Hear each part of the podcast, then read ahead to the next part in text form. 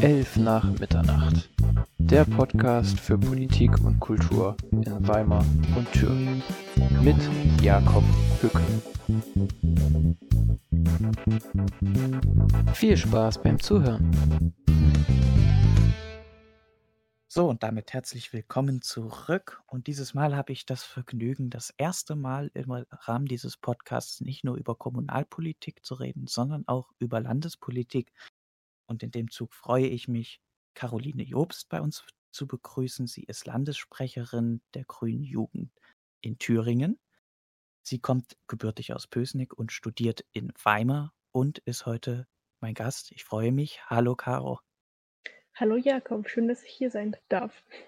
Als allererstes, wie bei jedem, ich frage gerne, ähm, was hat dich zu, dein, ja, zu deiner Partei gebracht, zur Grünen Jugend? Und vor allem, was willst du uns sonst noch so über dich erzählen, dass wir dich ein bisschen kennenlernen? Ja, hi, ich bin Caro. Ich bin jetzt gerade 18 Jahre alt und ich komme tatsächlich nicht direkt aus Pößneck, sondern aus Grolpa. Das ist so ein 1000 Einwohner-Dorf ganz in der Nähe. Das falls jemand Pößneck nicht kennt, das liegt in, im Osten von Thüringen an der Grenze zu Bayern ungefähr.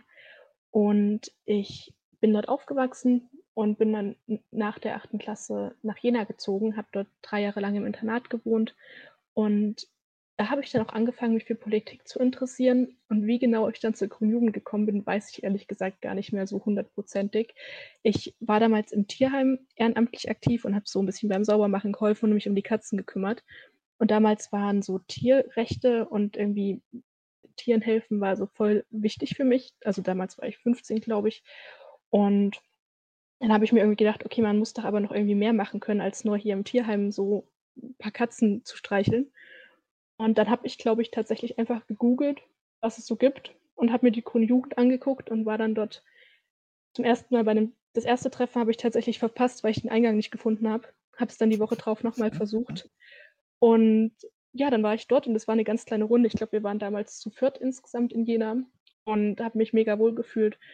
Und haben wir auch angefangen, direkt irgendwie Projekte umzusetzen, so kleinere. Und ja, dann bin ich dort geblieben, weil ich es einfach gefunden, gesucht und gefunden habe und das alles gepasst hat. Und ich bin dann im, ich weiß gar nicht, welches Jahr das war, in der 11. Klasse bin ich wieder nach Hause gezogen, ähm, nach Pösneck und dann habe ich auch dort angefangen, meine eigene Ortsgruppe zu gründen, weil es dort irgendwie noch keine grüne Jugend gab. Und habe dann dort aber tatsächlich, also das ist so ein sehr ländlicher ähm, Raum dort, dann MitstreiterInnen gefunden und wir haben dann zu Fürth, glaube ich, auch eine Ortsgruppe gegründet. Und da wurde ich dann Sprecherin von der Ortsgruppe und habe mich dann im Juni letzten Jahres als Sprecherin für die Grüne Jugend Thüringen beworben und wurde dann mit überwältigender Mehrheit, ich war ziemlich überrascht, dass das so gut geklappt hat, ähm, wurde ich dann zur Sprecherin gewählt und bin seitdem im Amt und bleibe jetzt noch bis nach der Bundestagswahl Sprecherin. Genau. Okay. Und jetzt, ist, ist, hm? und jetzt studiere ich jetzt, aktuell studiere ich in Weimar Urbanistik, aber so wirklich nach Weimar ziehen konnte ich noch nicht, weil ja, wie ihr sicherlich wisst, alles online stattfindet. Ja, das äh, ist gerade das große Thema für uns alle ja, jeden, der studiert und auch die meisten, die jetzt wahrscheinlich mit in den Podcast kommen und auch zuhören. Ähm, was mich jetzt natürlich noch interessiert, weil du es selber mit angesprochen hast, Tierschutz, war das die Initialzündung? Welche Themen sind so im Laufe deiner ähm, jetzt deiner Erfahrung mit dazu, im Laufe ja, dessen, was du jetzt gemacht hast, mit dazugekommen, was du bei der grünen Jugend äh, mitverfolgen konntest? Also ich denke mal, es wird vielleicht nicht nur bei Tierschutz geblieben sein, oder? Nee, ist es nicht. Also, ähm, ich bin ja dann wieder zu mir nach Hause gezogen und ich war, glaube ich, ziemlich desillusioniert auf einmal, weil ich kam irgendwie aus Jena, so eine junge Studentinnenstadt, ganz Mhm. viel politische Teilhabe, ganz viel Politik ist dort passiert. Und dann kommt man so nach Hause irgendwie ins in sein Dorf und da habe ich gemerkt: „Okay, das ist gar nicht überall so.“ Und junge Menschen haben nicht überall so eine laute Stimme und in Jena gibt es ein Mhm. Jugendparlament, das gab es bei uns damals zum Beispiel nicht. Und dadurch ist dann das Thema so Jugendpartizipation und Jugend die Beteiligung von Jugendlichen irgendwie im, im, ländlichen Raum war dann ein ganz wichtiges Thema und ist auch immer noch ein sehr wichtiges Thema für mich. Dann natürlich, also Klimaschutz war irgendwie schon immer auch ein Thema, aber dann mit Fridays for Future kam das nochmal ja auch ganz groß nochmal auf die Straßen und das habe ich dann auch, ähm, haben wir dann auch eine eigene Fridays for Future Ortsgruppe in Pösneck gegründet und das, seitdem ist das auch so mein, ein, ein Kernthema von mir und jetzt gerade aktuell, glaube ich, auch durch die Corona-Krise ist das nochmal verstärkt worden, dass Bildungspolitik, mhm. gerade was Schule und ja, gerade was Schule angeht, auch ziemlich in den Mittelpunkt gerückt ist und mich zurzeit sehr bewegt. Genau. Also zu den Themen Fridays for Future und äh, Klimaschutz werden wir auch noch kommen. Jetzt allerdings noch mal ganz grob gesagt, ähm, in Pösneck gab es, wie du sagst, keine eigene Ortsgruppe. Du hast dich jetzt trotzdem engagiert, hast eine gegründet oder mitgegründet. Ähm, gibt es von der Grünen Jugend aus zum Beispiel ein Programm für Thüringer äh, Verbände, äh, die jetzt eben noch nicht so stark aufgestellt sind oder vielleicht auch noch gar nicht existieren in bestimmten Kreisen, äh, solche zu gründen? Ist das in der für euch jetzt so ein Thema zurzeit? Genau, also wir sind immer auf Leute vor Ort angewiesen, die irgendwie Bock haben, was zu bewegen und was zu machen. Und es gibt auch verstreut in Thüringen grüne Jugendmitglieder und es ist, ähm, genau, wir versuchen dann dort vor Ort zu unterstützen mit Know-how oder mal vorbeizufahren und dort bei Veranstaltungen mitzuhelfen. Was wir immer machen, sind dann Interessierten-Treffen, wo wir vorher ganz viel Werbung machen und versuchen, dort Leute viel zu begeistern. Ähm, und dann gibt es, ja, also das ist jetzt durch Corona viel schwieriger, weil man sich eben nicht mehr vor Ort treffen kann. Aber normalerweise machen wir dann immer mal einen Picknick und gucken, ob Leute dazukommen wollen und erklären denen, was ist die Grüne Jugend, wie könnt ihr mitmachen und hoffen dann, dass sich daraus dann eine Ortsgruppe gründet. Und es hat ja zumindest im Alorla-Kreis auch so ziemlich gut geklappt. Wie organisiert ihr euch da jetzt als Landesverband Grüne Jugend? Äh, wie kann ich mir das vorstellen? Wie können wir uns das vorstellen? Haben verschiedene Kreisverbände, die stärker sind, mehr Einfluss bei Zusammentreffen oder ist das alles ausgeglichen? Oder wo sind da so vielleicht Probleme in der Repräsentation? Welche Verbände sind vielleicht ganz besonders stark, welche nicht so? Könntest du uns vielleicht einen kleinen Einblick geben? Ja, ähm, also wir haben die Ortsgruppen, das heißt bei uns Ortsgruppen, ähm, die haben wir in Jena, Weimar, Erfurt, Ilmenau, im Saar-Lorla-Kreis und in Gera haben wir eine, also ich glaube sechs Stück, wenn ich mich nicht verzählt habe. Mhm. Und die organisieren sich eben intern, also die wählen auch nochmal für sich jeweils einen Vorstand und treffen sich manche regelmäßig, manche weniger regelmäßig. Und dann gibt es den Landesvorstand, der eben versucht, da so ein bisschen Über Blick zu behalten und alle zu unterstützen und Landespolitik zu machen. Und wir haben dann zweimal im Jahr eine Landesmitgliederversammlung, also wie so einen Mini-Parteitag eben für die Grüne Jugend. Und dort haben wir tatsächlich keine Hürden. Also dort kann jeder kommen, der Mitglied in der Grünen Jugend Thüringen ist und sich beteiligen, Redebeiträge halten und Anträge stellen. Und das führt natürlich dann dazu, dass auch die, die Ortsgruppen, in denen eben viele Mitglieder sind, also Jena ist zum Beispiel eine sehr große Ortsgruppe, dass von dieser Ortsgruppe dann meistens auch ziemlich viele Leute vor Ort sind. Aber ich glaube, dass sich das dann auch ganz gut wieder ausgleicht, weil das ja dann irgendwie auch die größte Ortsgruppe ist. Genau. Aber in unseren Mitgliederversammlungen kann jede Person teilnehmen, die Mitglied bei uns ist. Ähm, ihr hattet auf Instagram hattet ihr einen ja, Beitrag gepostet, das passt jetzt eigentlich ganz gut, dass wir das jetzt ansprechen, indem ihr gesagt hattet, dass es für euch ein Problem ist, dass ihr relativ viel Beteiligung äh, von Studierenden erhaltet. Ähm, dagegenüber allerdings weniger Beteiligung durch Azubis und äh, Schüler besteht. Kannst du dir vielleicht erklären, warum das ist, wenn ihr das, ihr dieses Problembewusstsein schon habt? Kannst du dir erklären, wo, wodurch das zustande kommt? Also ich, ich würde jetzt nicht sagen, dass das ein riesiges Problem ist, dass wir so viele Studis haben. Ich finde es das super, dass so viele Leute bei uns mitmachen wollen. Mhm. Ich glaube, ähm, das Problem ist, und das ist, glaube ich, so ein Problem von vielen Jugendorganisationen, ist, dass wir doch, auch wenn wir versuchen, möglichst wenig Hürden aufzubauen, dann doch noch viele Hürden haben, die es irgendwie SchülerInnen und auch Azubis vielleicht schwieriger macht, bei uns mitzumachen, obwohl wir uns das sehr, sehr wünschen. Wir haben, ja, das ist ja mit den Azubis und SchülerInnen, das ist natürlich so, es ist auch immer eine Frage, warum haben wir so wenig Mitglieder im ländlichen Raum? Ähm, wir versuchen daran zu arbeiten. Ich glaube, eine große Hürde für SchülerInnen ist vor allem, dass ähm, zum Beispiel diese Ortsgruppentreffen finden teilweise spät am Abend statt oder gehen ziemlich lange. Und dann ist es natürlich immer eine Frage, ob man dann mit 14, 15, 16 Jahren so lange überhaupt raus darf oder so spät und in, das meistens unter der Woche noch Zeit hat. Und ich glaube, da versuchen wir auch gerade dran, Hürden abzubauen und Leuten das zu ermöglichen, bei uns teilzuhaben. Ich glaube, das mhm. ist auch so ein sich selbst verstärkender Prozess, ähm, weil dadurch, dass so viele Studis bei uns sind, eben auch thematisch viel aus, aus ja, von, von Studierenden kommt und Studierende eben unser politisches, unsere politischen Inhalte mitgestalten. Und wir dem jetzt aber versuchen, entgegenzuwirken, aber unser Programm auch auf die Lebensrealität von Azubis und SchülerInnen anzupassen und dort gerade was Schule und eben Ausbildungsbetriebe angeht, ähm, Stellung zu beziehen und so Leute auch für uns zu begeistern. Genau. Was wären denn solche Themen, die gerade Schülerinnen, äh, SchülerInnen und Azubis ganz besonders betreffen, die ihr äh, in Fokus stellt? Also ich glaube, bei Azubis ist das vor allem so, so Gerechtigkeitsfragen. Wir haben auch, ähm, wir haben tatsächlich in letzter Zeit einige neue Mitglieder, die Azubis sind. Das freut mich sehr. Ähm, was zum Beispiel ein wichtiges Thema aus meiner Sicht ist, ist, dass zum Beispiel das Azubi-Ticket ähm, immer noch mehr Geld kostet als das Studieticket und ich mich frage, warum, warum das so ist, obwohl die doch eigentlich gleichberechtigt sein sollten.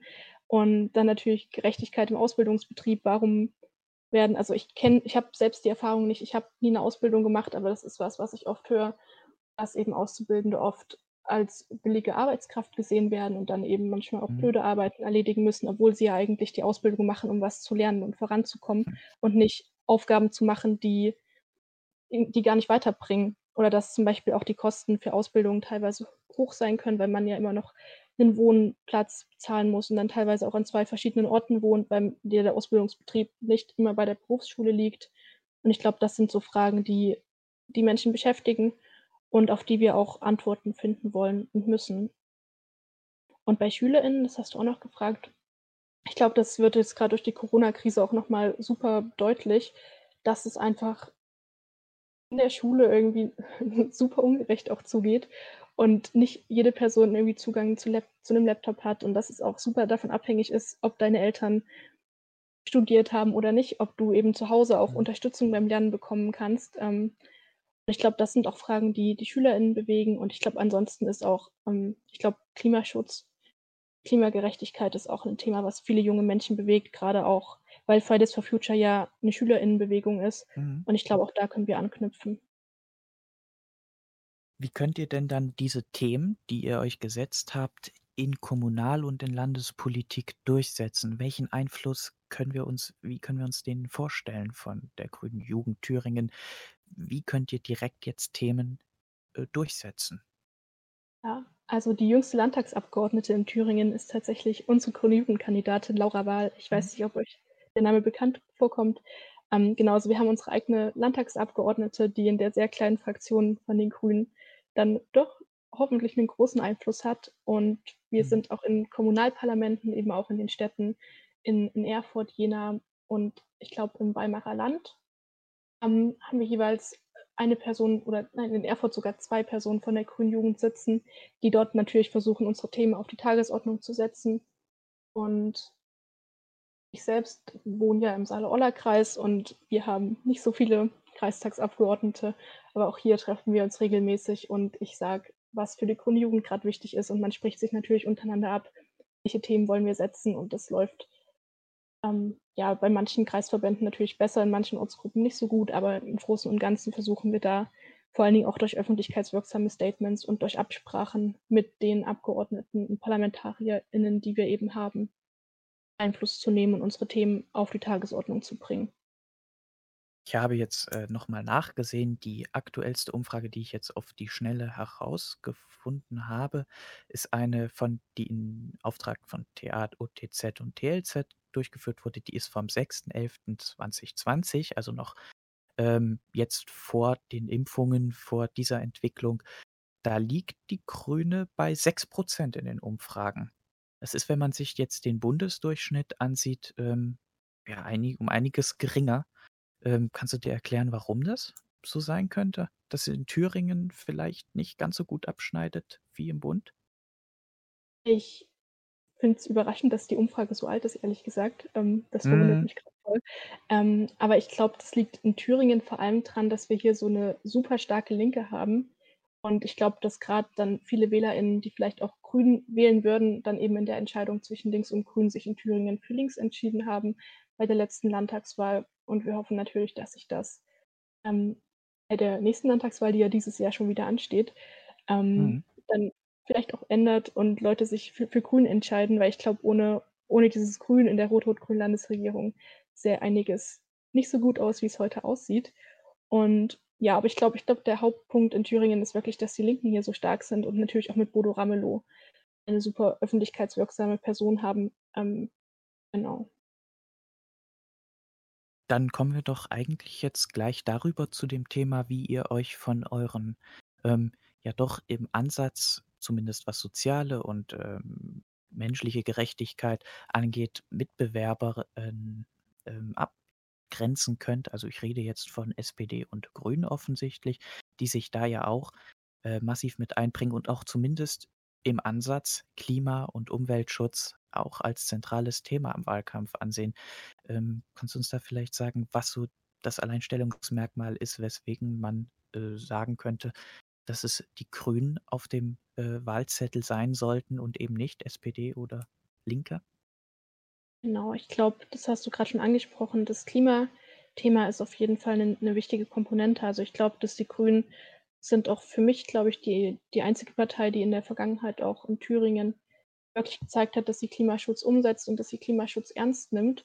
Und natürlich schreiben sich das Linke und SPD auch auf die Fahnen, aber ich glaube im Endeffekt, wenn es dann wirklich um konkrete Handlungen geht, sind die Grünen immer diejenigen, die mit den, mit den konsequentesten Forderungen in Verhandlungen gehen. Und deswegen ist das, glaube ich, der Punkt, der mich am Ende dann auch zu den Grünen geführt hat und weswegen ich mein, mein Kreuz auf jeden Fall bei den Grünen mache, nicht bei SPD oder Linken.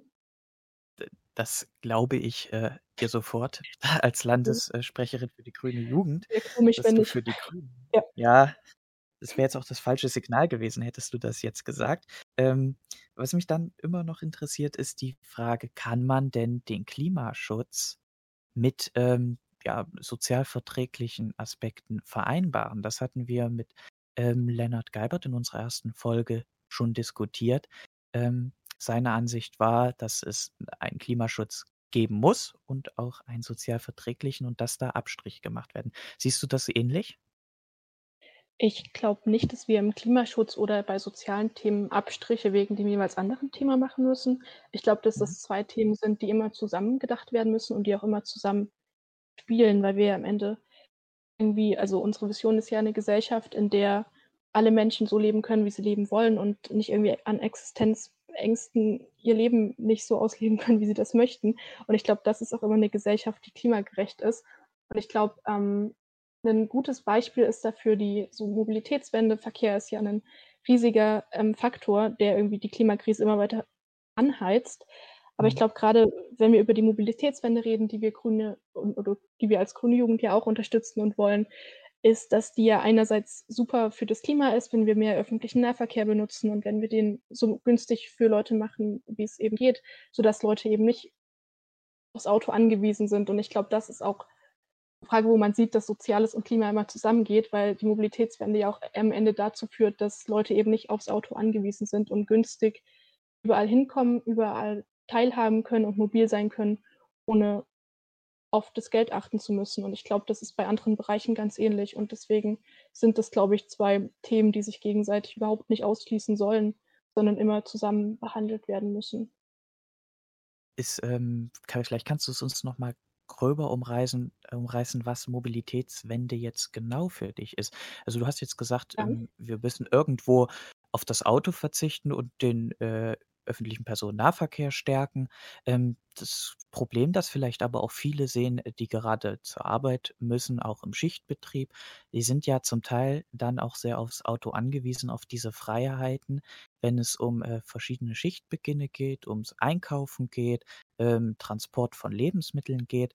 Ähm, vielleicht kannst du vielleicht erklären, wie man da, wenn man Klimawandel also Klimapolitik und sozialverträgliche Politik vereinen will, wie das im Sinne dieser Mobilitätswende funktionieren kann.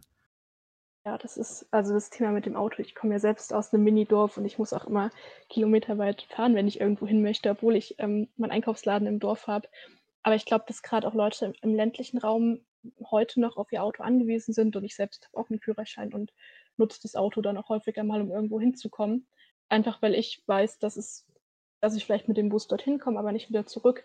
Und ich glaube, dass man das ganz gut einfach lösen kann, indem man das, ähm, ich meine, in der Stadt fährt alle fünf Minuten eine Straßenbahn und da fahren auch Leute zum Einkaufen mit der Straßenbahn zur, zum Einkaufsladen. Und ich glaube, dass man den Leuten, ich meine, wir wollen den Leuten das Auto nicht wegnehmen, wir wollen nicht verbieten, das Auto zu ähm, mit dem mhm. Auto zu fahren. Ich glaube, unser Anspruch ist es, Alternativen zu schaffen, die es Leuten eben möglich macht, das Auto auch mal stehen zu lassen und zu sagen, okay, es kann zwar sein, dass ich heute Nachmittag noch spontan irgendwo hin muss, aber das kann ich dann auch mit der Bahn oder mit dem Bus erreichen und bin nicht darauf angewiesen, jetzt in mein Auto zu steigen, sondern kann ganz entspannt zur Haltestelle laufen und mit dem Bus fahren. Ich glaube, das ist unser Anspruch und das Ziel ist einfach, so Alternativen zu schaffen, dass Leute das Auto dann einfach freiwillig stehen lassen. Nun ist das ja gerade im Moment durch Corona nicht gerade praktikabel, wenn man daran denkt, ja. dass im öffentlichen Personennahverkehr wir wahrscheinlich mit vielen Ansteckungen zu kämpfen haben, dass das gerade nicht wirklich praktikabel ist. Denkst du, dass da Corona vielleicht ein bisschen äh, 'n Riegel vorschieben wird vor solche, ähm, ja, Vorhaben? Also, ich hoffe, dass Corona so bald wie möglich dann wieder vorbei ist und es dann Mhm. dort keine, ähm, Verhinderung mehr gibt. Das ist natürlich ein total wichtiges Argument und ich fahre selber zurzeit ja nicht mehr so viel Bus und Bahn, aber wenn ich mal Bahn fahre, merke ich das auch, dass gerade so Strecken, wo nur ein Erfurter Bahnwaggon ist, dass dann da schon ziemlich überlastet 'ne ziemliche Überlastung da ist, Leute irgendwie auf den Gängen stehen und eng an eng sind. Also, das passiert selten zurzeit, aber man sieht das trotzdem immer noch. Und ich glaube, da muss man dann in in so Krisensituationen einfach auch reagieren können und dann halt auch die Möglichkeit haben, ähm, zu sagen: „Okay, dann lassen wir eben auf der Strecke mal zwei Waggons fahren.“ Oder wir fahren lassen die Busse eben nicht alle alle halbe Stunde, sondern eben alle 20 Minuten fahren, sodass die Leute eben sich auf diese ähm, ja, Angebote verteilen und es da nicht dann so zu großen Menschenansammlungen kommt. Was natürlich wahrscheinlich gerade auch noch eine Utopie ist, weil wir gar nicht so viele Waggons haben oder so viele Busse, aber es natürlich in der Zukunft hoffentlich irgendwann dann so sein wird. Also im Ergebnis letzten Endes, wir wollen schon aufs Auto verzichten, ähm, dafür dann die ähm, Möglichkeiten schaffen, dass auch Abstände im öffentlichen Personennahverkehr stattfindet. So habe ich dich jetzt verstanden. Was mich jetzt trotzdem noch interessiert, ist die Frage des der Wirtschaft. Also unsere Wirtschaft, das ist jetzt nun maßgeblich darauf ausgelegt, dass der ähm, durch Kraftfahrt ähm, viele Sachen einfach zu ihren äh, Bestimmungsorten gelangen an frisches Obst, frisches Gemüse. Ähm, ist das überhaupt praktikabel, wenn man dann fordert, ähm, so einzuschränken? Wie könnte man denn solche Probleme lösen? Ähm, du redest jetzt von Lkw und Gütertransporten, oder? Genau, genau. Ja, ich glaube, auch da ist wieder also für Gütertransporte ist die Lösung irgendwie immer die Schiene, was natürlich am Ende dazu führt, dass wir 'nen unser Schienennetz, ähm, schon extrem ausbauen müssen, weil das meiste zurzeit schon noch mit Lkws über die Autobahn transportiert wird. Ähm, aber ich glaube, auch da ist es auf jeden Fall möglich, das Ganze auf die Schiene zu verlegen und da vielleicht sogar schneller Transportwege zurücklegen zu können, weil, ähm, auf der Autobahn ja doch manchmal auch Staus passieren und man irgendwie Ja. lange Lkw-Fahrer müssen länger Pause machen. Ich glaube tatsächlich, dass man dann, wenn man diesen ganzen Güterverkehr auch auf die Schiene verlegt vielleicht sogar schneller und effizienter Güter von A nach B bekommen kann. Und, ähm, warum Kannst du kannst du dir irgendwie erklären, warum das noch nicht gemacht wurde, wenn es ja offenbar günstiger, effizienter ist?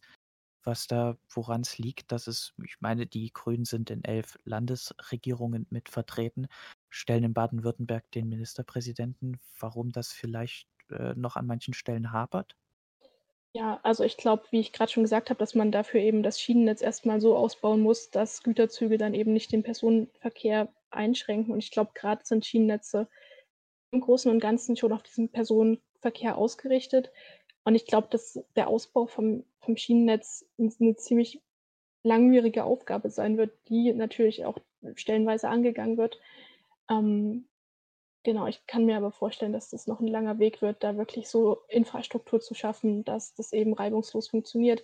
Und äh, die Quote von Güterverkehr auf den Schienen steigt ja aber auch in den letzten Jahren immer weiter an.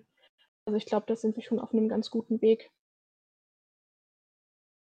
Ähm, glaubst du eigentlich, dass diese Einschränkung, die wir jetzt erleben mit Corona, ähm, und wir dann aber auf dem genau im selben Augenblick gesagt bekommen, naja, die CO2 Äh, der CO2-Ausstoß war zwar geregelt, das Klima, äh, die Temperatur steigt aber weiter an, dass das ein Problem sein dürfte, wenn man vielleicht den, äh, ja, den Reiseverkehr, den Flugverkehr, äh, ähm, Autoverkehr einschränken möchte, wenn es ums Klima geht, dass das vielleicht nicht so angenommen wird, weil es keine akute Bedrohung gibt. Also ich vielleicht formuliere es nochmal vielleicht ein bisschen prägnanter.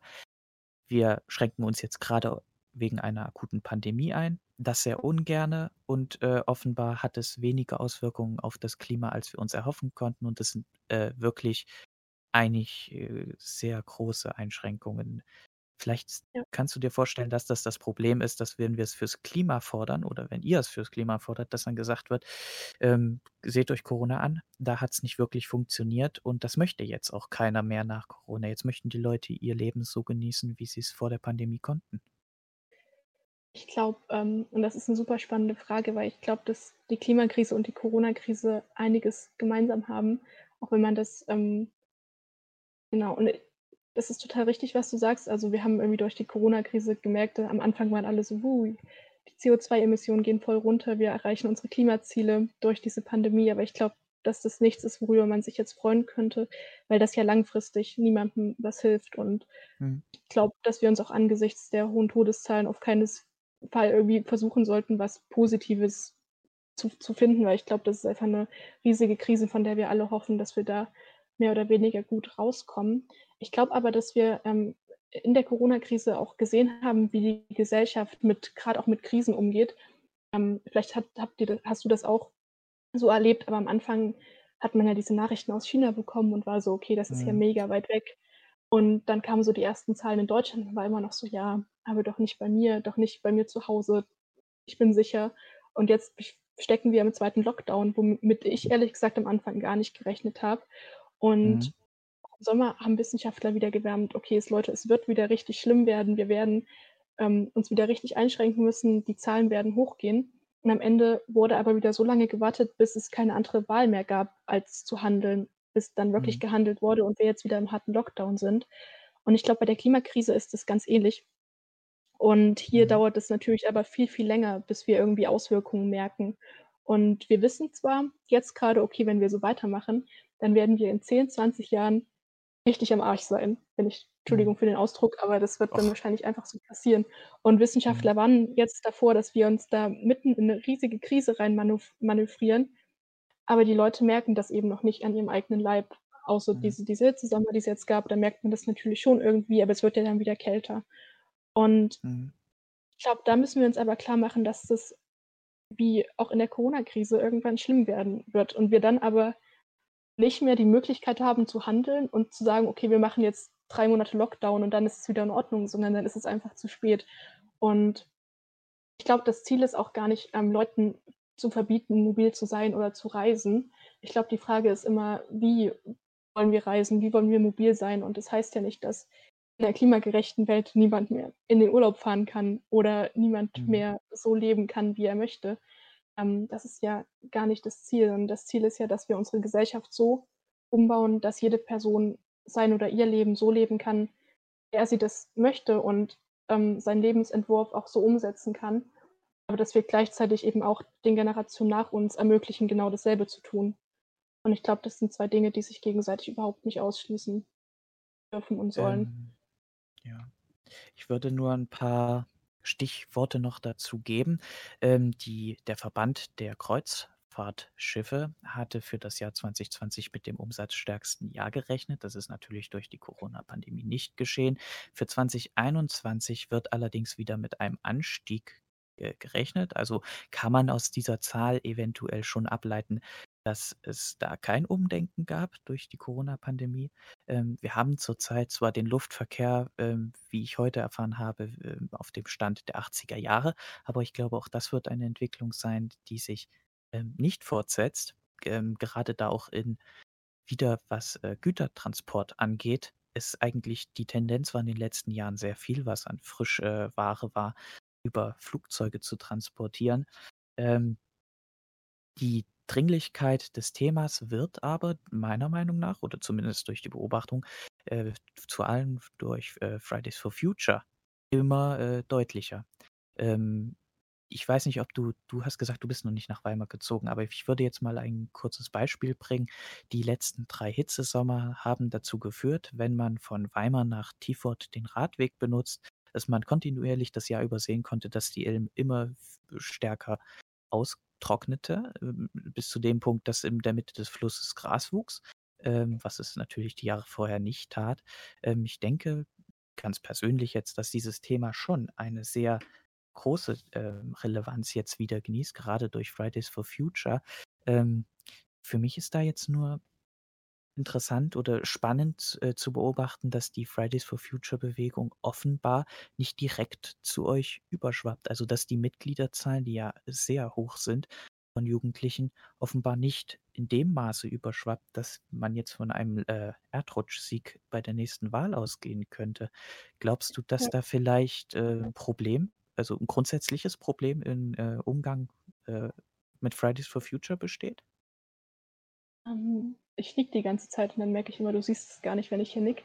Ich glaube, ähm, was ja auch in Thüringen interessant ist, dass sich die Fridays for Future Bewegung in diesen, diesen Gründungszeiten sind ja ganz viele Leute auch von der Grünen Jugend ähm, Teil von dieser Bewegung gewesen und haben diese Bewegung mit aufgebaut und sind auch heute noch Teil davon. Ich weiß, in Pösneck sind wir besteht unsere Ortsgruppe, das ist eine sehr kleine Ortsgruppe, aber fast ausschließlich aus grünen Jugendmenschen. Ich glaube Mhm. aber, dass, ähm, ich glaube gerade auch, dass die Grünen in dem Sinne da noch so ein kleines Imageproblem haben, auch in der Klimabewegung. Ähm, aber und, und zum Beispiel auch viele Leute dann sagen, okay, wir wählen lieber die Linken, was ich ehrlich gesagt nicht so richtig nachvollziehen kann. Ähm, ja, aber ich glaube tatsächlich, dass wir da noch ein ganz schönes Imageproblem haben. Ähm, und sich jetzt ja auch, ich weiß nicht, ob du das, hast du bestimmt auch mitbekommen, dass sich jetzt in einigen Städten auch so Klimalisten gegründet haben, die versuchen, als Klimabewegung selbst in das Parlament einzuziehen. Mhm. Und ja, es wir als Grüne Jugend und auch als Grüne sagen aber, glaube ich, auch, dass wir jungen KlimaaktivistInnen auch die Chance geben wollen, über unsere Listen in Parlamente einzuziehen. Mhm. Und wir jetzt auch mit unserem Spitzenkandidat zur Bundestagswahl, ähm, Justus, also wir haben für Landtags- und Bundestagswahl jeweils Spitzenkandidatinnen aufgestellt. Und für die Bundestagswahl ist einer davon Justus, der auch in der Klimabewegung in Thüringen und in Jena super aktiv ist und da ähm, oft hält und Demos mit organisiert. Also ich glaube, in dem Sinne ist die Fridays for Future Bewegung auch, also äh, andersrum, ist die Grüne Jugend auch Teil der Fridays for Future Bewegung. Aber tatsächlich spiegelt sich das zumindest in den Wahlergebnissen in Thüringen noch nicht so wirklich wieder. Da hast du vollkommen recht, ja.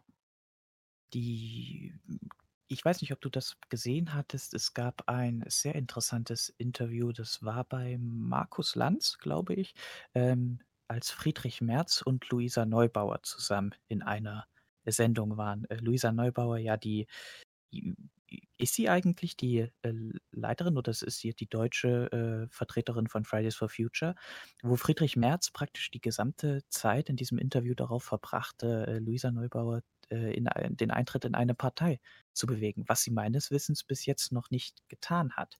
Ähm, ist das, das ist ja, wie du eigentlich sagtest, ein Problem, dass das ein kleines Imageproblem gibt.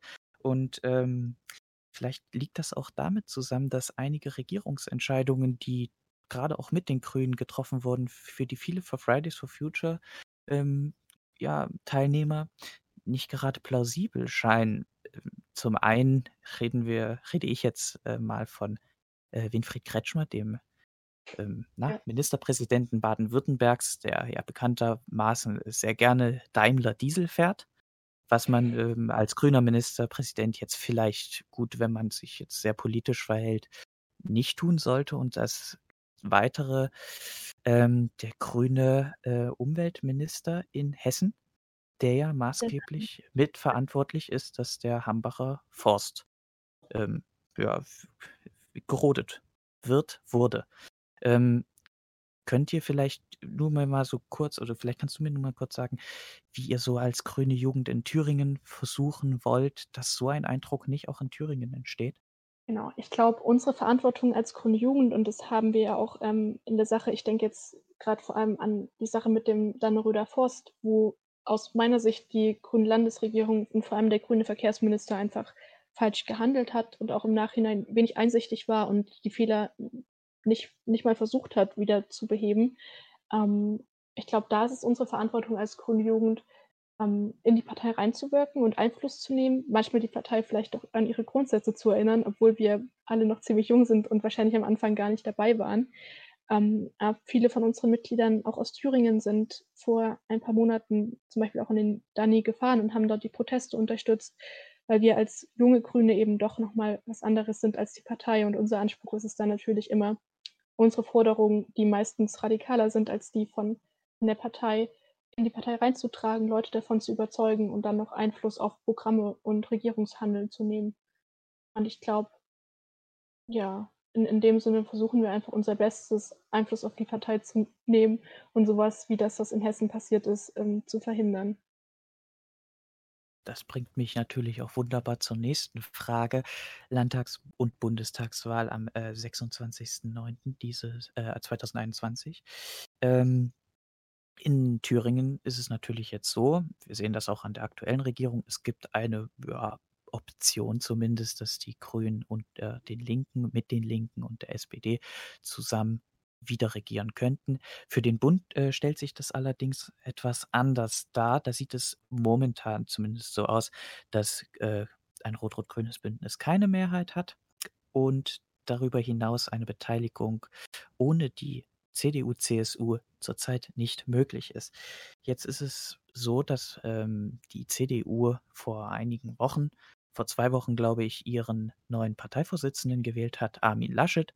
Und äh, infolgedessen twitterte der Generalsekretär der CDU, CSU, äh, Paul Ziemiak, ähm, ich umreiße das jetzt ganz grob, es ist nicht wirklich wiedergegeben, ähm, dass die Grünen bei, einen, Ko bei Koalitionsverhandlungen mit der CDU, CSU mehr, ähm, wie hat das gesagt, Kröten äh, schlucken müssten, als sie über die Straße tragen können.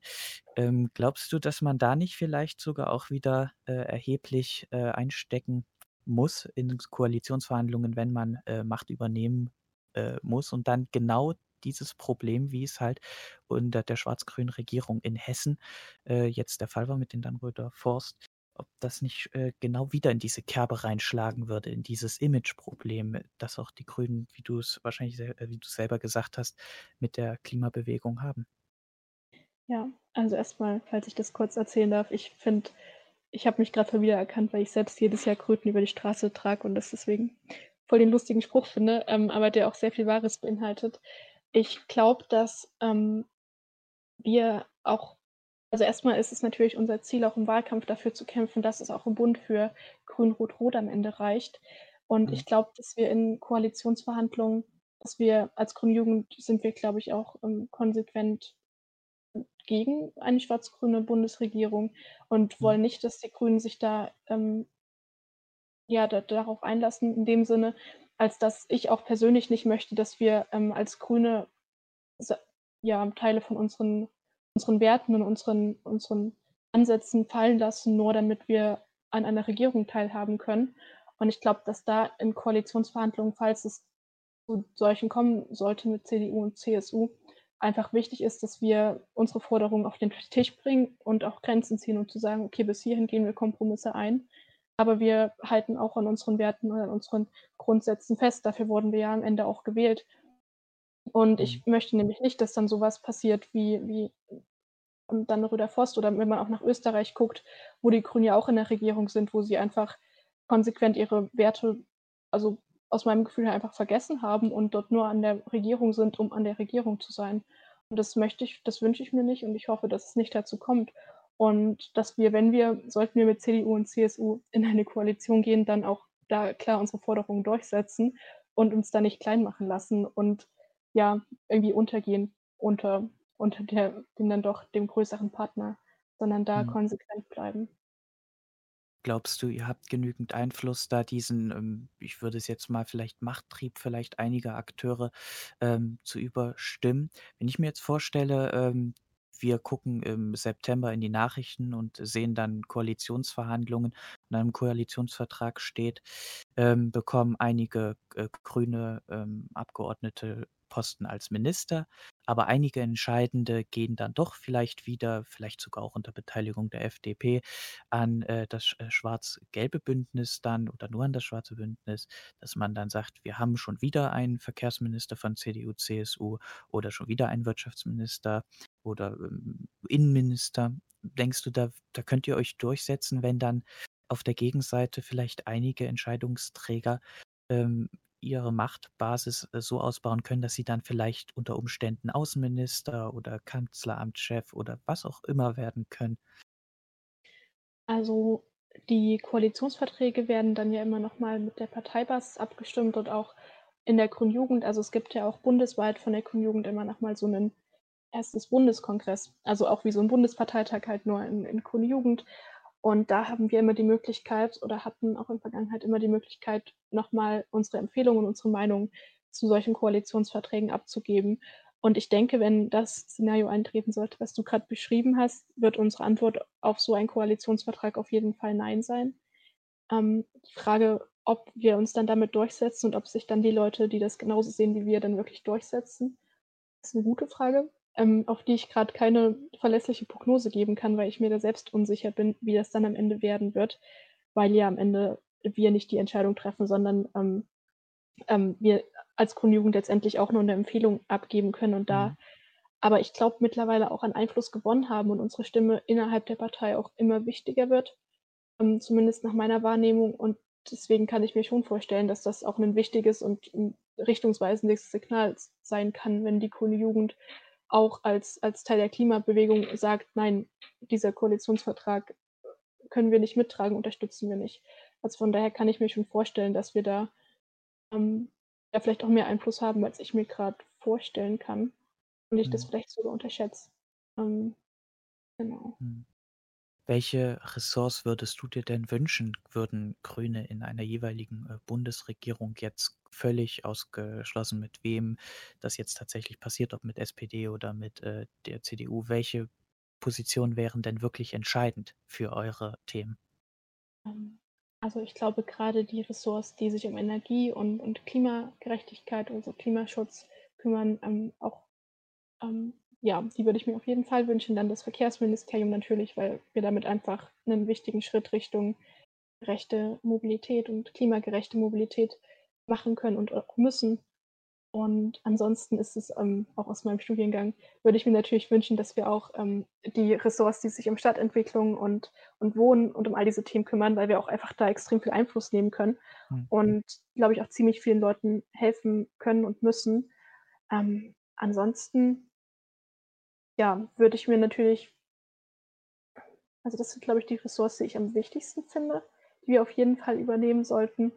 Und ansonsten fände ich es auch voll interessant, was eine grüne Außenministerin machen würde. Aber das ist, mhm. glaube ich, das ist, äh, ja, würde ich mich nur interessieren. Das wäre jetzt kein Ressort, wo ich sage, wir müssen das unbedingt übernehmen. Mhm. Zumal ja die entscheidenden Ressorts, äh, also meiner ganz persönlichen Ansicht ja immer das Innenministerium und das Finanz äh, sind. Ähm, die anderen Ressorts verwalten ähm, und das Wirtschaftsministerium nicht zu vergessen. Das sind immer so die zentralen Stellen.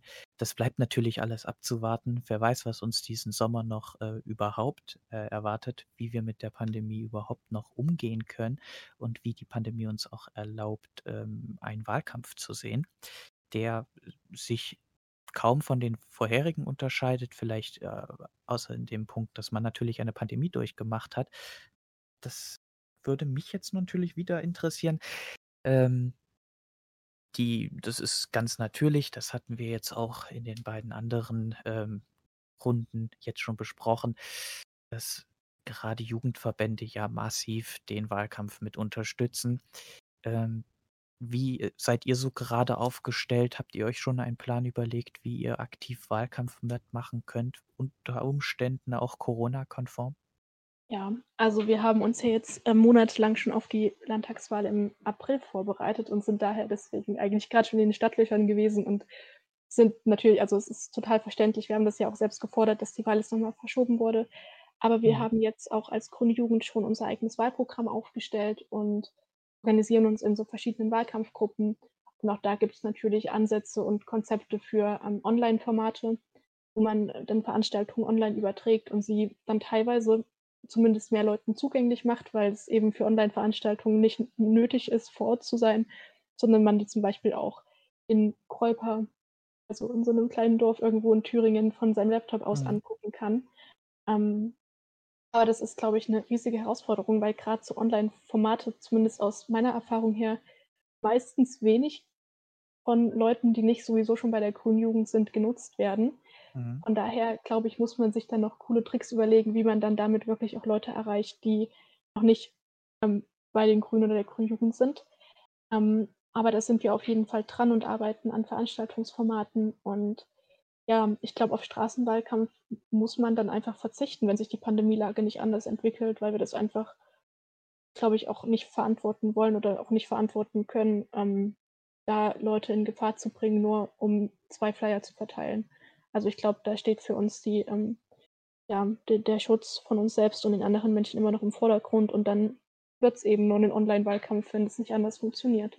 Aber ich glaube, auch darauf können wir uns dann im Sommer noch einige Monate lang gut vorbereiten.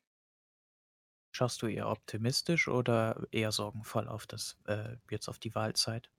Also auf den Also Wahlkampf? ich freue mich ehrlich gesagt immer riesig auf Wahlkampf, weil das eigentlich immer die Zeit ist, wo man mit ganz vielen Leuten in Kontakt kommt, was natürlich durch Corona wahrscheinlich nicht so wird. Aber trotzdem freue ich mich drauf, ähm, wieder inhaltlich zu diskutieren, Debatten anzuregen und einfach wieder in dieses, in diese Stimmung zu kommen, okay, es ist bald eine Wahl, es entscheidet sich bald was und wir können jetzt Debatten führen und jetzt diskutieren und ähm, ja, gerade auch in der Bevölkerung ist ja dann das Interesse an Politik nochmal höher und man kommt irgendwie noch in coolere Gespräche. Von daher bin ich ziemlich optimistisch und ich freue mich auf die Zeit vor dem Wahltermin. Welche Themen denkst du, werdet ihr ganz besonders in den Fokus als äh, Grüne Jugend Thüringen stellen? Was sind so die Schlachtbegriffe für euch? Du sprichst jetzt von der Landtagswahl oder von der Bundestagswahl? Da das ja natürlich alles äh, zur selben Zeit stattfindet, kannst du das äh, so oder so sagen. Aber mich würde jetzt natürlich zuerst die Landtagswahl interessieren und dann die Bundestagswahl. Ich denke nämlich, dass ihr auf die Landtagswahl vielleicht mehr Einf- Einfluss habt als auf die Bundestagswahl letztendlich. Genau, also wir haben für die Landtagswahl jetzt ähm, vor zwei Wochen war das, glaube ich, unser eigenes Wahlprogramm verabschiedet und Mhm. wir versuchen uns oder haben auch im Prozess äh, das ganze Programm nah an der Lebensrealität von jungen Menschen geschrieben und haben uns deswegen auch da thematisch orientiert. Also Bildung ist bei uns nun, wird wahrscheinlich ein großes Thema werden oder ist schon ein großes Thema in unserem Wahlprogramm. Dann wird es Mobilität sein, natürlich auch Klimagerechtigkeit und Jetzt La Landwirtschaft ist auch noch ein wichtiges Thema für uns, gerade auch in Thüringen, weil es immer heiß diskutiert wird. Und das letzte Thema, wir haben fünf Themen in unserem Wahlprogramm als Überschriften. Das letzte Thema ist ähm, genau Gesellschaft, die Frage, wie wir miteinander umgehen wollen. Wie sorgen wir dafür, dass niemand mehr diskriminiert wird und dass alle Leute so leben können, wie sie sich das wünschen. Und gerade auch junge Menschen, egal ob sie auf der Stadt oder auf dem Land wohnen, alle Möglichkeiten haben, sich frei zu entfalten. Genau, das sind so unsere, unsere Top 5 für den Landtagswahlkampf und auf Bundes, Bundeswahlkampfebene kann ich, glaube ich, noch gar nicht so viel zu ver verraten, weil die Kampagne gerade auch noch in den Startlöchern ist und noch in der Planung. Okay. Ähm, deshalb, ja, würde ich da mal sagen, lasst euch überraschen. Es wird auf jeden Mhm. Fall super cool und super spannend. Aber ich würde da jetzt erstmal meinen Mund halten. Ja. Ja, wer weiß, vielleicht sprechen wir uns ja nochmal im Wahlkampf dann direkt wieder, äh, wo wir dann nochmal genau über diese Themen reden. Was mich jetzt ähm, nur nochmal exemplarisch für die Landtagswahl interessiert, vielleicht könnten wir da näher drauf eingehen. Äh, Landwirtschaft hattest du angesprochen, ist ja für Thüringen jetzt äh, nicht gerade ein unwichtiges Thema. Ähm, was sind da so eure Forderungen? Also die wichtigsten Themen in der Landwirtschaft sind für uns natürlich der Tierschutz in der Tierhaltung. Das bedeutet für uns, dass wir am Ende wollen, dass keine Tiere mehr nicht artgerecht gehalten werden, dass wir am Ende vielleicht sogar ganz ohne Fleischprodukte auskommen können, was natürlich eine Utopie ist. Aber erste Schritte dazu sind für uns natürlich, diese Tierschutzstandards zu ähm, verschärfen, die, ähm, diese Tierschutzstandards stärker zu überprüfen, strenger zu überprüfen und da auch mehr zu ahnden und eben kleine Betriebe zu fördern, kleine Ökobetriebe und die Massentierhaltung in, in der ja, industriellen Landwirtschaft zu beenden. Dann ist noch ein wichtiger Punkt für uns ähm, der Artenschutz, dass er dann auch mehr so Gemüseanbau oder ja, Getreideanbau betrifft, wo wir einfach wollen, dass einfach kein Gift mehr auf Felder gesprüht wird. Ähm, dass wir zum Beispiel, was, was eine total spannende Sache ist, ich bin ehrlich gesagt nicht die größte Expertin im Thema Landwirtschaft, ähm, sind so Hecken und so Blühstreifen, ähm, wie man irgendwie Lebensräume, die ja total zerstückelt sind durch diese verschiedenen Landwirtschaften, durch diese verschiedenen Monokulturen und Tiere teilweise gar nicht mehr die Möglichkeit haben zu wandern, weil das auch durch Straßen mega zerstückelt ist. Aber da ähm, zusammenhängende Lebensräume zu schaffen und es möglich zu machen, dass eben auch Insekten und, und kleine Lebewesen wieder auf Feldern leben können und mhm. dort nicht durch ähm, große Maschinen oder durch Pestizide ähm, eingeschränkt werden. Und was uns auch noch ein wichtiges Thema ist, gerade auch in Thüringen, ist, dass wir Direktvermarktung vor Ort stärken, dass Leute ähm, einfach direkt vor Ort von ihrem Bauernhof, wo sie wissen, wo das herkommt, ähm, ihre Produkte beziehen können und dort auf kurzen Wegen zu ihren Produkten kommen und im besten Fall sogar sehen, ähm, wie ihre Produkte hergestellt werden. Deswegen ist da nochmal ein wichtiger Punkt für uns einfach Transparenz und Direktvermarktung. Habt ihr euch ähm, auch etwas überlegt, wenn ihr jetzt sagt, äh, wir wollen zum Beispiel keine Pestizide äh, im Land, äh, keine übermäßige Düngung, äh, Umgestaltung der Betriebe?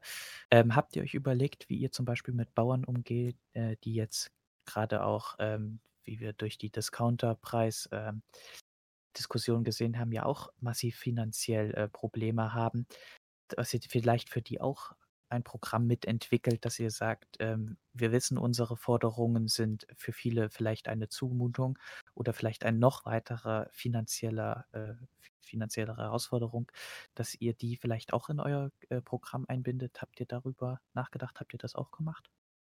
Genau, also das spielt für uns auch eine wichtige Rolle und das ist ja auch ähm, gerade was so Finanzierung und Unterstützung von Kleinbetrieben angeht, auch immer eine europäische Frage die wir auf Landesebene vielleicht gar nicht so viel Einfluss haben, wie wir uns das wünschen, weil das Geld am Ende ja von der Europäischen Union kommt in dem Fall. Ähm, aber wir wollen natürlich, ähm, und ich glaube, dass da ganz, also zumindest für mich total wichtig ist, dass wir uns nochmal die Frage stellen, warum sind denn Lebensmittel und gerade auch Lebensmittel, die gut produziert wurden, die vor Ort produziert wurden, ähm, so, so billig? Also warum können wir warum schätzen wir Lebensmittel so, so wenig wert und warum sind wir nicht bereit, auch da mal tiefer in die Tasche für zu greifen, wenn wir wissen, wo die Lebensmittel herkommen. Und ich glaube, das ist ähm, ein Wertschätzungsproblem, wo wir auf jeden Fall dran arbeiten müssen, was hier aber durch so Konzepte wie, wie Direktvermarktung oder vor Ort und wir machen irgendwie einen Bauernmarkt und Leute können dort ähm, ihre Produkte beziehen, super wichtig ist. Ähm, das haben wir auch in unser Programm mit aufgenommen, ähm, Ansätze dazu. Und das bedenken wir auch immer mit. Und ich, ich glaube, es war gerade ziemlich verwirrend, was ich gesagt habe, weil ich in dem Thema wirklich keine super Expertin bin und gerade versuche wiederzugeben, was ich so aufgeschnappt habe. Ähm, aber ich hoffe, du verstehst so ein bisschen, was ich meine. Ich denke schon. Also das, wir haben jetzt auch nicht den Anspruch, ähm, da direkt ähm, jetzt die komplette Expertise, ich denke, wir beide nicht in dem Thema zu haben. Ähm, was Vielleicht jetzt noch das letzte Thema ist eigentlich, das hatten wir jetzt auch bei den anderen ähm, Jugendorganisationen zurzeit, ist es natürlich vielleicht auch schwierig, Mitglieder zu akquirieren, persönlich zu akquirieren. Ähm, wie schafft ihr es gerade im Moment mit euren Mitgliedern? Gibt es da eine Stagnation oder gibt es vielleicht doch Leute, die zu euch kommen? Oder wie kann man sich bei euch denn ähm, ja, engagieren und vielleicht sogar persönlich ähm, sich mit einbringen, wie seid ihr da jetzt gerade aufgestellt? Also wir bekommen immer wieder neue Mitglieder und wir versuchen die natürlich in unsere Online-Formate, also zurzeit läuft bei uns einfach alles online, äh, mit einzubinden und da möglichst hürdenlos ähm, Leute, Leuten das zu ermöglichen, bei uns mitzumachen. Und was wir da zum Beispiel jetzt im Februar wieder geplant haben, sind Online-Neumitgliedertreffen, wo einfach alle Menschen, die sich für die Grüne Jugend interessieren, vielleicht noch gar nicht beigetreten sind, aber das vorhaben, ähm, sich informieren können, mit uns ins Gespräch kommen können. Und ich glaube auch ganz wichtig ist, und das versuchen wir auch so gut es geht umzusetzen, ist, dass Leute persönliche AnsprechpartnerInnen haben und wir dann zum Beispiel die Leute anrufen und, und Hilfestellung anbieten, ganz viele Fragen beantworten. Weil ich glaube, sich da in so ein System reinzufuchsen, gerade wenn man nicht live und präsent dabei sein kann, ist ziemlich kompliziert und eine große Herausforderung. Mhm. Und wir bieten dann auch so ähm, ja, und wir versuchen auch Formate anzubieten, in denen man nicht als schon eine komplette Expertin in irgendeinem Thema sein muss. Also wir machen jeden Samstag einen kleinen Spieleabend und spielen Among Us, kennst du bestimmt, ähm, Mhm. zusammen und versuchen so Leute kennenzulernen, uns untereinander zu vernetzen und so Leuten den Einstieg in die Grundjugend irgendwie auch online zu ermöglichen. Okay. Glaubst du, das ist jetzt der letzte große Ausblick letzten Endes. Ähm, glaubst du generell, dass Corona äh, Umweltthemen verdrängt oder denkst du, das hat vielleicht noch mal unser Auge geschärft, diese Problematiken? Ich glaube, dass Corona einfach gerade das Thema ist, was überall vorne dran steht und was die Leute gerade am meisten bewegt und einfach auch in den Köpfen super verankert ist. Und ich glaube schon, also es geht mir auch selbst manchmal so, dass man dann das Klimathema nicht vergisst, aber dass das einfach irgendwie in den Hintergrund drückt. Und ich glaube, da muss unser, ja, jetzt müssen wir wieder anfangen, das Thema wieder auf die Tagesordnung zu bringen und zu sagen, hey, ja, Corona ist eine Krise, die wir jetzt ernst nehmen müssen und die auch ähm, zu Recht ganz vorne dran steht momentan. Aber wir dürfen eben alle anderen politischen Probleme, und das ist ja nicht nur die Klimakrise, das sind ja auch immer soziale Themen, ähm, dass wir die eben nicht vergessen und die nicht hinten runterfallen dürfen. Und von daher hoffe ich, dass sich das nächster Zeit auch wieder verändert, weil ich zurzeit ehrlich gesagt schon manchmal das Gefühl habe, dass, die, dass das ganze Klimathema eher untergeordnet eine Rolle spielt. Dann würde ich sagen, können wir das fast als Schlusswort lassen. Ich danke dir vielmals für dein äh, Vorbeischauen, für deine äh, Mitarbeit. Ich hoffe, dir hat es gefallen. Ähm, nur noch ganz kurz, könntest du vielleicht noch sagen, einige vielleicht Möglichkeiten sagen, wie man sich über euch informieren kann, wo man äh, Kontakt zu euch kriegt. Nur noch, dass ihr euch noch mal kurz vorstellt für alle, die jetzt vielleicht Lust bekommen haben, sich äh, näher äh, mit euch zu befassen. Genau. Also erst nochmal danke an euch. Das ist tatsächlich der erste Podcast und mein erstes Interview, das so lange ge gedauert hat, aber es hat mega viel Spaß gemacht. Und man kann sich über uns informieren auf unserer Website. Die ist ganz einfach gj-thüringen.de, Thüringen mit UE. Dort findet man alle relevanten Informationen. Und man findet uns auch auf Instagram, auf Facebook und auf Twitter. Dort auch wieder dasselbe gj-thüringen mit UE und dort finden wir alle weiteren Informationen. Ansonsten kann man da auch jederzeit mal eine Privatnachricht schreiben und Fragen stellen und wir melden uns dann bei euch und versuchen euch alles zu erklären, falls es noch Fragen gibt. Dann würde ich sagen, vielen Dank fürs Vorbeischauen ähm, und dann bis zur nächsten Folge. Caro, ähm, du bist herzlich eingeladen, immer wieder vorbeizuschauen und ähm, an alle Hörerinnen und Hörer, äh, macht's gut, bis zum nächsten Mal. Dann hoffentlich bis bald. Tschüss. Das war Elf nach Mitternacht. Moderation Jakob Pückel, Ton und Technik Jan-Niklas Drinks. Bei Fragen und Anregungen könnt ihr uns unter elfnachmitternacht.gmail.de erreichen oder bei Twitter und Instagram.